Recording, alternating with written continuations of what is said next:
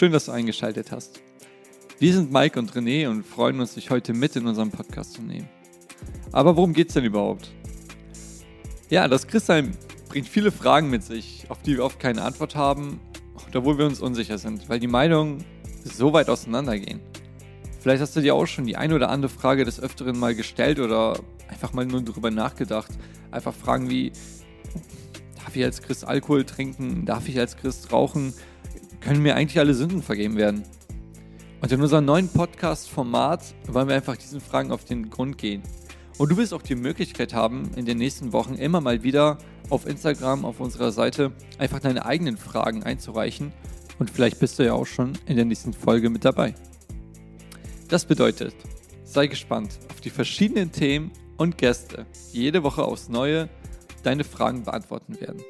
Ich möchte jetzt auch gar nicht mehr viel drumherum reden, sondern ich würde einfach sagen, viel Spaß mit der heutigen Folge. Lass uns einfach Feedback da, schreib uns auf Instagram und wir freuen uns einfach von dir zu hören und wir wünschen dir heute ganz viel Spaß. Ja, neue Woche, neuer Podcast. René, drittes Mal heute? Drittes Mal heute, Mike. Boah, nicht schlecht. Unsere ersten zwei Folgen sind schon im Kasten. Wir hoffen, dass sie euch richtig gut gefallen haben. Und ihr habt jetzt nämlich auch die Möglichkeit, auf Spotify und Apple uns eine Rezension zu hinterlassen. Also schreibt einfach nieder, was euch gefällt und was ihr gut findet und vergesst nicht, uns zu bewerten. Macht er gerade Marketing? Sieht ja. so aus, ja. Ja, vielleicht ein bisschen. Und da habt ihr auch nämlich schon unseren neuen Gast heute gehört und das ist der Max und er möchte bestimmt noch mal ein, zwei Worte zu seiner Person verlieren. Ja, ich bin der Max und danke erstmal für die Einladung euch beiden. Sehr gerne, Max. Wir sind froh, dass du da bist. Ich bin 21 Jahre alt und bin zurzeit Teenie-Leiter bei uns in der Gemeinde. Sind die Teenies gut drauf? Die sind richtig gut drauf, sind Sehr die besten schön. Teenies der Welt. Sehr schön. Was für ein Altersdurchschnitt ist das? 14 zurzeit, also von 12 bis 16 reicht das, aber sind zurzeit 14 etwa. Genau. Und du machst auch Predigen bei uns? Genau, ich predige ab und zu tatsächlich bei uns, ja. Und das auch sehr erfolgreich, meiner Meinung nach. Was sagt René dazu? Ja, wenn ich eine Bewerbung, äh, Bewertung schreiben könnte, dann würde die ganz schön gut ausfallen. Ist das nochmal eine Bezugnahme auf die Bewertung für äh, unseren Podcast? Ich glaube ja. Könnte durchaus sein. Aber wir wollen gar nicht so viel Zeit heute verlieren, denn Max hat eine mega spannende Frage mitgebracht, die ihn sein Leben lang wahrscheinlich beschäftigt hat. Und äh, Max, erzähl mal, was hast du denn mitgebracht?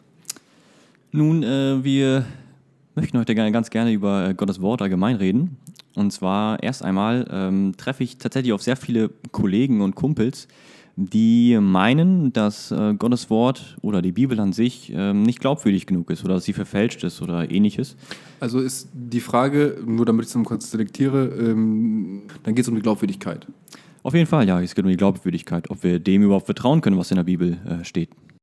Okay, krass. Also hinterfragst du gerade so ein bisschen mit deiner Frage die Bibel. Aber vielleicht blöd gefragt, aber wie kommt man überhaupt auf so eine Frage? Das habe ich ja irgendwie noch nie so richtig gehört. Nun, ich bin tatsächlich jemand gewesen, der, bevor ich Christ geworden bin, immer danach gesucht habe, ähm, was äh, eigentlich wahr ist, welche Religion die richtige ist, etc. Und tatsächlich habe ich auch sehr, mit sehr vielen äh, Kollegen äh, zu tun, mit sehr vielen Kumpels, die genau das eben in Zweifel ziehen. Und ich bin der festen Meinung, ähm, dass wir außerhalb von der Bibel keinen richtigen Sinn für unser Leben finden können. Und deswegen ist es für mich enorm wichtig, überhaupt zu wissen, ob das, was in der Bibel steht, überhaupt glaubwürdig ist. Und du hast das dann für dich selbst belegt? Ich habe es für mich selbst belegt, auf jeden Fall. Ist auf jeden Fall etwas auch, was Gott in mir hineingelegt hat. Aber ist auf jeden Fall auch etwas, was ich gesehen habe, dass, dass die Bibel wirklich glaubwürdig ist, ja. Aber wie, wie belegst du das, wenn ich fragen darf? Also das wäre jetzt so die, die Frage, die ich mir stelle. Nun, in allererster Linie, glaube ich, ist es, wie ich vorhin schon erwähnt habe, dass Gott in mir hineingelegt hat, dass das, was ich in der Bibel finde, äh, wahr ist. Das ist aber nicht der einzige Grund, weswegen ich das glaube. Nun, ein Punkt, weswegen ich das glaube, ist, dass die vielen Prophetien, die in der Bibel geschehen sind, auch so erfüllt worden sind und dass deswegen einfach kein Zufall sein kann, dass die Bibel von irgendwelchen Menschen geschrieben worden sind, die vor 2000 Jahren gelebt haben. Es muss göttlichen Ursprungs gehabt haben. Kannst du mal ein Beispiel geben? Also wenn du jetzt sagst, okay, ich glaube an die Bibel oder ich glaube, dass alles wahr ist, weil halt die Prophetien erfüllt wurden. Also kannst du mal ein Beispiel geben, was dann wirklich erfüllt wurde, wo ich irgendwas mit anfangen kann? Ja, tatsächlich. Nämlich wird in Jesaja Kapitel 53 äh, ganz genau beschrieben, wie Jesus eines Tages, nämlich um das Jahr 33 herum etwa, wie dieser detailliert ähm, von den Römern und Juden zu dieser Zeit gefoltert worden ist und äh, ans Kreuz genagelt wurde für die Sünden von Menschen. Und das ist eines der Prophetien, die tatsächlich erfüllt worden sind. Ich würde jetzt als außenstehende Person sagen, okay, das ist vielleicht eine äh, Prophezeiung von vielleicht Hunderten, die äh, wahr geworden ist. Hast du noch andere Belege dafür? Äh, du meinst die, äh, die Prophetien? Mm, ja, oder generell, dass die Bibel glaubwürdig ist? Irgendwas, ja. Vielleicht irgendwas Sachliches, dass man sagt, hey, weil ich, ja, okay, deine persönliche Meinung, die hast du ja sowieso, dass du sagtest ja, Gott hat es in dich hineingelegt. Aber ich meine, gut, die Bibel, kann doch auch sein, dass irgendjemand äh, damals vielleicht Zeit und Lust gehabt hat und sagt, hey komm, ich schreibe mal ein Buch und das Buch heißt Bibel. Ähm, wie stehst du dazu? Nun, wenn ich die Bibel lese, dann sehe ich einen göttlichen Ursprung darin. Ich sehe Weisheit darin, ich sehe Leben darin, der, was, was nicht von Menschen allein kommen kann. Die Bibel an sich, wie wir glauben, ist äh, von Gott inspiriert worden. Es ist eingegeben worden von äh, Gott eingegeben für Menschen. Ja, Menschen haben es aufgeschrieben in ihren eigenen Worten, in ihren eigenen Wortwahlen, in ihren eigenen Dialekten, wie auch immer. Aber Gott hat es ihnen eingegeben. Und dieses Wort finden wir eben in der Bibel und das ist lebenserfüllend. Und deswegen sehe ich das eben als wirklich Gottes Wort an. Und das waren verschiedene Menschen, die das geschrieben haben? Ja, das wären verschiedene Menschen gewesen, hauptsächlich die äh, Nachfolger von Jesus Christus, die Apostel, aber es gab auch andere, wie zum Beispiel ähm, äh, Lukas, der dann kein Apostel war, aber der auch ebenfalls von Gott inspiriert worden war. Und was glaubst du, wie hat Gott zu den Personen gesprochen, dass die äh, der Meinung waren, Gottes Wort ja vielleicht auch aufzuschreiben? Nun, ich glaube nicht, dass äh, Gott irgendwie in ihren Ohren gesprochen hat oder sowas, sondern dass, sie, dass er tatsächlich das in ihr Herz hineingelegt hat, dass er ihnen das Gefühl gegeben hat, dass er ihnen ähm, die Worte in den Verstand gelegt hat, die sie dann mit ihren eigenen Worten ähm, aufgeschrieben haben was ist, wenn jetzt vielleicht jemand dabei ist, der einfach sagt, so, hey, ich habe ihn gespürt, aber ich, ich habe das Gefühl, er hat zu mir gesprochen und vielleicht hat er gar nicht zu ihm gesprochen? Nun, ähm, wenn jemand meint, Gott hätte zu ihm gesprochen, aber Gott hat eigentlich gar nicht zu ihm gesprochen, dann müssen wir verschiedene Kriterien heranziehen, woran wir erkennen können, ob Gott wirklich denn zu ihm gesprochen hat. Eines der Kriterien ist eben, dass ähm, das, was Gott anscheinend zu ihm gesprochen hätte, erst einmal nicht der Logik widerspricht und zweitens nicht dem Rest der Bibel widerspricht, was Gott bisher schon offenbart hat in seinem Wort. Okay, spannend, also mega spannend, muss ich wirklich zugeben. Und ähm, gibt es einen Unterschied zwischen dem Neuen und dem Alten Testament?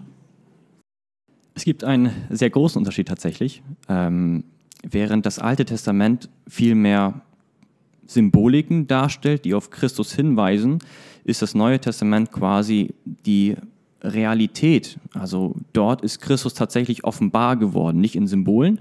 Wenn ich da ein Beispiel geben darf, der Sabbat zum Beispiel. Ja, manche wissen das vielleicht nicht, aber das war eigentlich nur ein Symbol auf Christus hin, weil Christus die äh, vollständige Sabbatruhe darstellt, wie es im Hebräerbrief heißt, oder die äh, Speisegebote, die Christus im Neuen Testament erfüllt hat, die ganzen Priester und Könige und Propheten, die im Alten Testament ein, eingesetzt worden sind, all das, diese Rolle übernimmt Christus nun im Neuen Testament.